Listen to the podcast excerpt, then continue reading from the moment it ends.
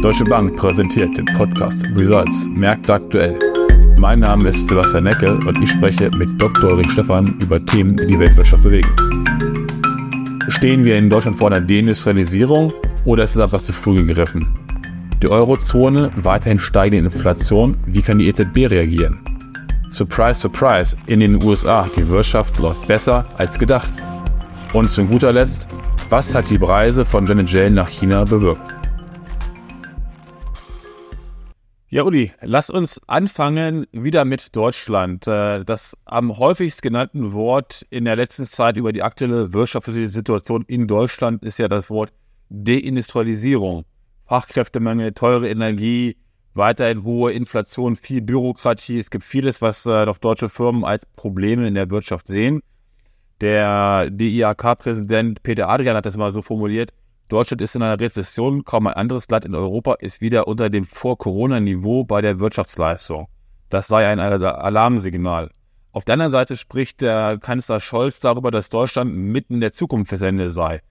Wie passt das denn zusammen und wie zukunftsfähig siehst du den Standort Deutschland? Ja, Sebastian, das ist natürlich eine total äh, interessante Frage, weil du im Grunde die Standortfaktoren ansprichst, äh, die sicherlich verbesserungsdürftig sind in Deutschland. Äh, auch in Europa. Äh, wir brauchen einfach ein besseres Umfeld für Investitionen. Ähm, ansonsten gehen natürlich die Unternehmen woanders hin. Die Standortfaktoren waren schon nicht riesig gut und sind dann nochmal durch den russischen Überfall auf die Ukraine ähm, im Zuge der teuren Energiepreise schlechter geworden. Und äh, deswegen überlegt möglicherweise manch ein Unternehmen, was auf der einen Seite sehr technologie äh, affin ist über den Inflation Reduction Act in den USA, ähm, eher Subventionen zu bekommen und natürlich energieintensive Unternehmen in Deutschland, ähm, ob sie dann auch zusätzlich zu den äh, Belastungen, die es schon gibt, auch noch die teuren ähm, Investitionen bzw. Energiepreise hier tragen können. Und dieser Mix äh, führt dann dazu, dass äh, wir wahrscheinlich keine Deindustrialisierung kriegen. Das würde ich dann schon für etwas übertrieben halten, also zumindest nicht kurzfristig. Aber die Stimmung ist schlecht und die Unternehmen überlegen sich, ob sie hier oder woanders investieren sollen. Und diesen Trend müssen wir, glaube ich, dringend brechen. Aber nochmal, wie kommt denn dann Olaf Scholz auf die, auf die Zukunftswende? Weil die Zukunftswende hört sich ja erstmal positiv an. Ne? Das sind ja alles so Sachen, du sagst, den Trend müssen wir brechen die ja trotzdem so ein bisschen noch negativ angetascht sind zumindest. Ja, die Zeitenwende ist äh, vielleicht eine, die angekündigt worden ist. Äh, hat ja auch vor allen Dingen mit äh, der Rüstungsindustrie und der Bundeswehr zu tun, sicherlich auch die grüne Transformation. Ähm, hier sind äh, große Investitionen notwendig, aber die müssen natürlich zuerst mal auch gestemmt werden. Ähm, es ist zweifellos so, dass der Austausch des einen Kapitalstocks, nämlich Atomkraftwerke, Kohlekraftwerke, Gaskraftwerke, äh, gegenüber erneuerbaren Energien äh, gesellschaftlich sehr wünschenswert ist, auch umweltpolitisch natürlich.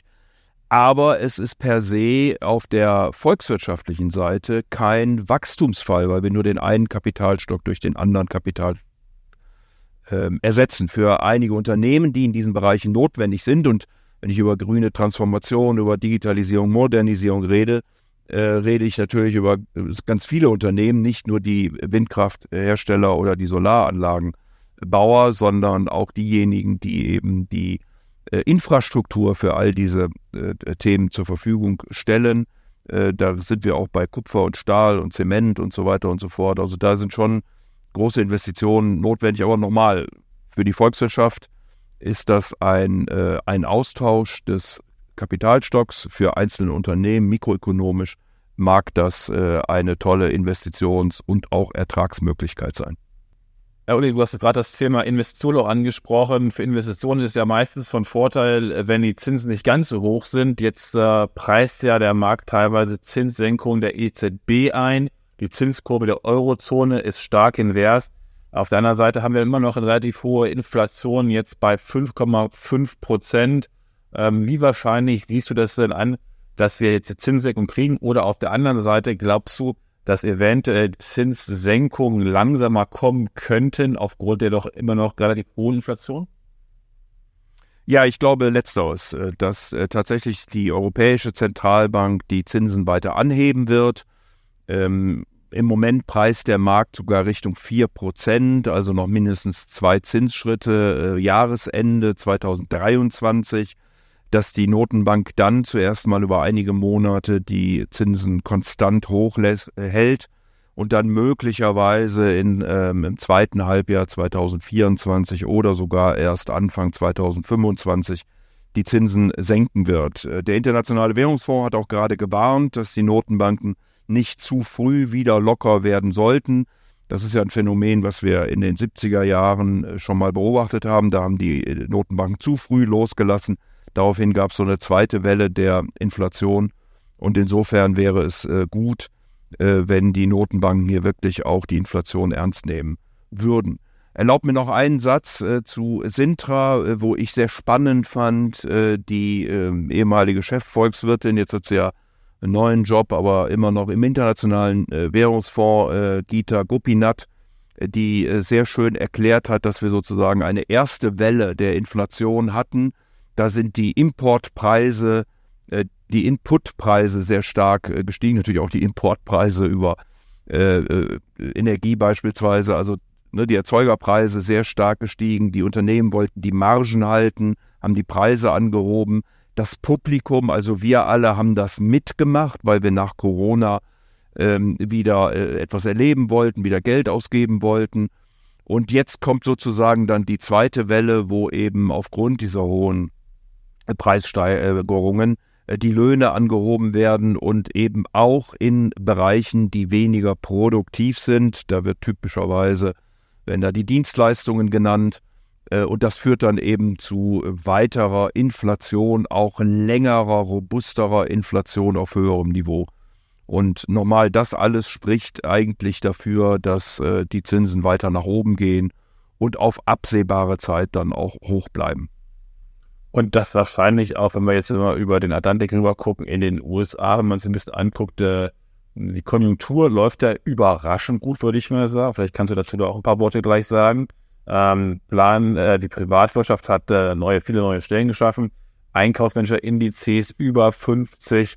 Ähm, also insgesamt doch relativ rund. Ähm, bist du von dieser Entwicklung, wurden wir von dieser Entwicklung, dieser relativ positiven wirtschaftlichen Entwicklung in den USA überrascht? Und ähm, jetzt auch im Kontext mit dem IWF, was du gerade gesagt hast, gibt es überhaupt einen Grund, dass die FED den Leitzins momentan senken? Also lass uns eine Sekunde über die konjunkturelle Situation reden. Das ist tatsächlich so.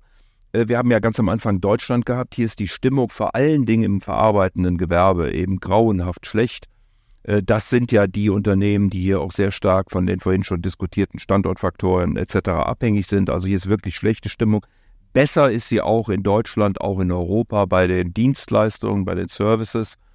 Ähm, trotzdem insgesamt äh, gibt es Indizes, die messen, ob die volkswirtschaftlichen Daten, die bekannt gegeben werden, über oder unter den Erwartungen liegen. Und äh, hier ähm, sind äh, die ähm, oder ist dieser Index in Europa sehr, sehr stark gefallen. Das heißt, die äh, volkswirtschaftlichen Daten kommen noch mal schlechter rein, als sie äh, schon erwartet worden waren, wohingegen die USA hier sehr stark positiv überrascht. Zuletzt auch äh, vor allen Dingen äh, wirklich stark der Arbeitsmarktbericht, der äh, Dienstleistungsindex, also die Stimmung der Dienstleistung, auch der Häuserbau äh, sehr gut.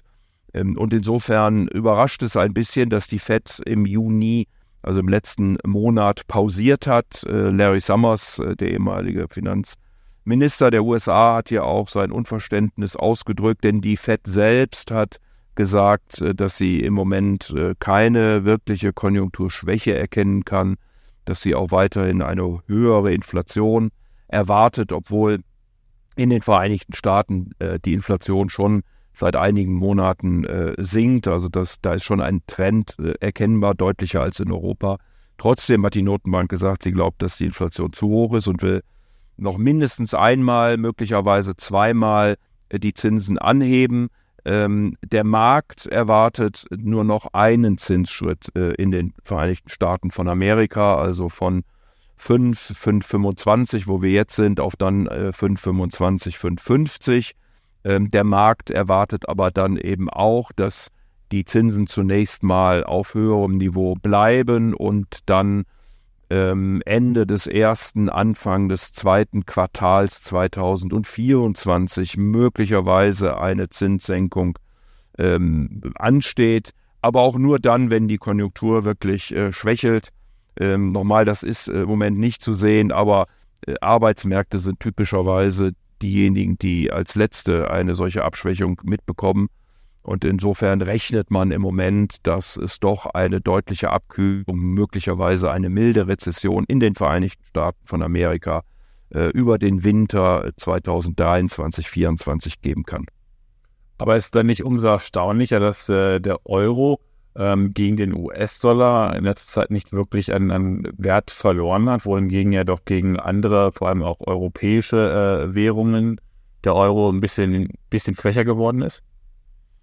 Ja, vor allen Dingen, weil die zweijährigen äh, US-Staatspapiere doch nochmal recht deutlich angezogen sind, äh, über fünf Prozent. Sie sind mittlerweile wieder ein bisschen dann äh, gebröckelt. Ähm, das ist äh, dann eine Frage auch der Interpretation sozusagen äh, des Arbeitsmarktes. Es wurden nämlich wieder über 200.000 Stellen äh, geschaffen, Jobs kreiert. Aber das war weniger als erwartet worden war. Die Vormonate sind ein Stück weit nach unten korrigiert worden und als man dann sozusagen die Details gesehen hat, ist es ein Stück weit wieder zurückgekommen. Äh, du darfst aber hier nicht vergessen, auch in Europa sind natürlich äh, die, äh, die Zinsen gestiegen, auch die Zweijährigen. Die Europäische Notenbank ist hinter der amerikanischen. Sie wird wahrscheinlich mehr tun müssen, um die Inflation zu bekämpfen. Das ist in Europa umso komplizierter, weil eben die Wirtschaft offensichtlich schwächer wächst. Ähm, aber das Mandat der Europäischen Zentralbank im Gegensatz zur amerikanischen ist eben ausgesprochen hier die Inflation. Und äh, das äh, würde ich so interpretieren, wird am Markt auch äh, dann mit einem äh, etwas schwächeren Dollar verbunden, weil eben die Notenbank in Europa mehr machen muss und weil die Zinsen von hier ab stärker steigen sollten in Europa als in den Vereinigten Staaten. Ja, ähm, lass uns mal weiter Richtung amerikanischer Politik gucken. Und zwar das, was jetzt letzte Woche auch in China ähm, passiert ist. Äh, Finanzministerin Zhejian war ja in China unterwegs. Äh, China ähm, hat veröffentlicht äh, in, der, in der Anfang Juni, dass ja doch der Einkaufsmanager Index ähm, PMI bei 49 Punkten liegt, also unter der magischen Werte von magischen Wert von 50 Punkten im Wachstum zeigt hohe Jugendarbeitslosigkeit erstmals über die 20 Prozent rübergegangen, weiter schwacher Binnenkonsum ähm, wurde immer noch durch die überwundene Immobilienkrise, hoher Schuldenberg der lokalen Regierung und jetzt auch noch Exportbeschränkungen auf Gallium und Germanium ähm, als nächsten Schritt im Handelsstreit mit den USA und Europa hat Janet Yellen auf ihrer Reise ein wenig für Entspannung gesorgt und äh, was bedeutet das, könnte das bedeuten für die chinesische Wirtschaft? Ja, gerne, ähm, Sebastian, auch hier vielleicht zuerst ein Blick auf die chinesische Wirtschaft. Äh, tatsächlich, äh, sie ist äh, ausgesprochen schwach, du hast das gesagt, die Stimmungsindikatoren sind nicht gut, sind auch schwächer nochmal reingekommen als erwartet. Wir haben ein ähnliches Bild, auch hier ist ähm, die Fertigung, also äh, die Industrie, das verarbeitende Gewerbe schwach, die Dienstleistungen sind äh, etwas besser. Äh, jetzt zuletzt kamen auch die Inflationszahlen ähm, in China, die Konsumentenpreise sind plus minus oder haben sich plus minus null entwickelt zum Vorjahr. Also hier ist offensichtlich kein großer Konsum, kein großer Preisdruck von der Nachfrage und ähnliches gilt das ist vielleicht fast noch erschreckender auch für die Erzeugerpreise, die sogar um 5,4 Prozent gefallen sind, nachdem sie im letzten Monat schon 4,6 Prozent äh, gefallen sind. Also das ist äh, durchaus bemerkenswert und ähm, zeigt, dass die äh, chinesische Wirtschaft wirklich nicht rund läuft. Die Chinesen, das erzählen mir Kollegen aus China, sind ausgesprochen angefasst aufgrund der USA sie ähm, und den Beschränkungen, die es ja dort gibt, äh, auf der Chip-Seite, auf der technologischen Seite. Äh, man fühlt sich unfair behandelt und man reagiert äh, mit Lizenzen, die Unternehmen erwerben müssen für dann die ähm, für den Export von seltenen Erden oder auch bestimmten Metallen. Die beiden von dir angesprochenen Gallium und Germanium sind äh, Metalle, die insbesondere für die äh, Chipproduktion, aber auch für Röntgengeräte äh, und ähnliches benötigt werden. Und das ist aus meiner Sicht also eine, eine klassische Retourkutsche, die man hier fährt. Äh, viele dieser äh, Metalle sind auch gar nicht so selten auf der Welt, aber sie werden vor allen Dingen in China verarbeitet, weil wir ähm, diese schmutzige Industrie ein Stück weit dahin outgesourced haben auf der Welt und deswegen haben die Chinesen in der Produktion äh, dieser äh, Rohstoffe äh, zum Teil Werte von über 90 Prozent und damit natürlich eine marktbeherrschende Stellung.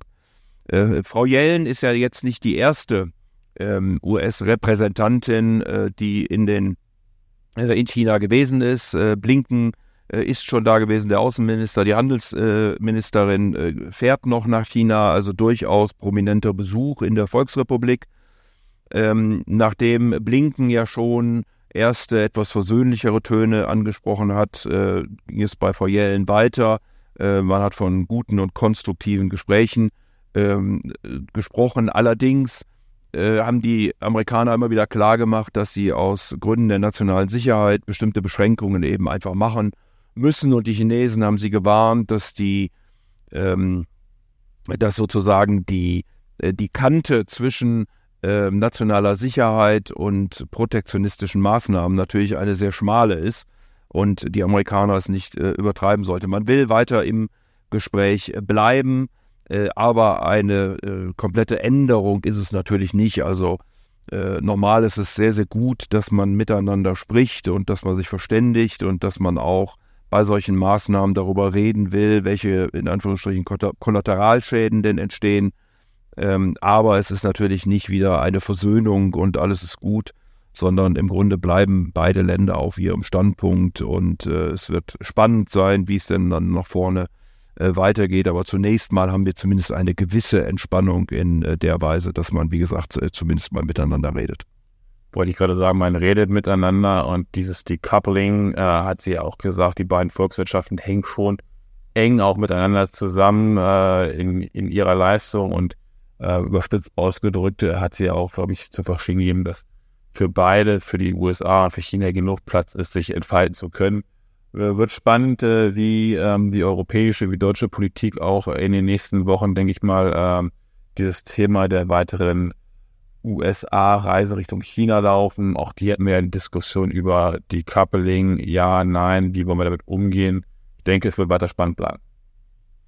Ja, das denke ich auch. Also dieses Thema ist äh, nicht vorbei, wie so viele andere, die uns begleiten wird. Wir werden weiterhin über die Inflation, die Notenbanken und äh, eine potenzielle Abschwächung, wenn nicht milde Rezession sprechen. Der gute Punkt hier, äh, Sebastian, ist, dass wir keine Katastrophen erwarten, wie die große Finanzkrise oder Corona oder ähnliches, sondern äh, man zum ersten Mal seit vielen Jahren, nachdem die Notenbanken immer über Great Moderation äh, geredet haben, also uns den Eindruck vermittelten, äh, dass sie äh, ewiges Wachstum ohne hohe Inflation darstellen können, äh, kommen wir jetzt wieder in einen Konjunkturzyklus hinein. Die Konjunktur schwächt sich ab, weil die Notenbanken das natürlich auch intendieren über die Geldpolitik. Die Inflation kommt nur dann runter, wenn die gesamtwirtschaftliche Nachfrage nachlässt. Und deswegen können die Notenbanken natürlich auch gegensteuern. Ich glaube, die anderen Themen, die wir hier zu bewerten haben, wie kriegen wir die grüne Transformation hin, äh, und trotzdem Produktivität gehoben, äh, Anreize für privatwirtschaftliche Investitionen. Das hat auch gerade nochmal die Europäische Kommission äh, gesagt. Das sind äh, die eigentlich wichtigen Themen, die wir uns jetzt stellen müssen, sowohl auf der Mikro- wie auch auf der makroökonomischen Ebene. Ja, Uli, vielen lieben Dank für heute. Also bessere Stoßworte hätte ich auch nicht finden können. Ich danke dir und freue mich auf den nächsten Austausch. Aber sehr gern.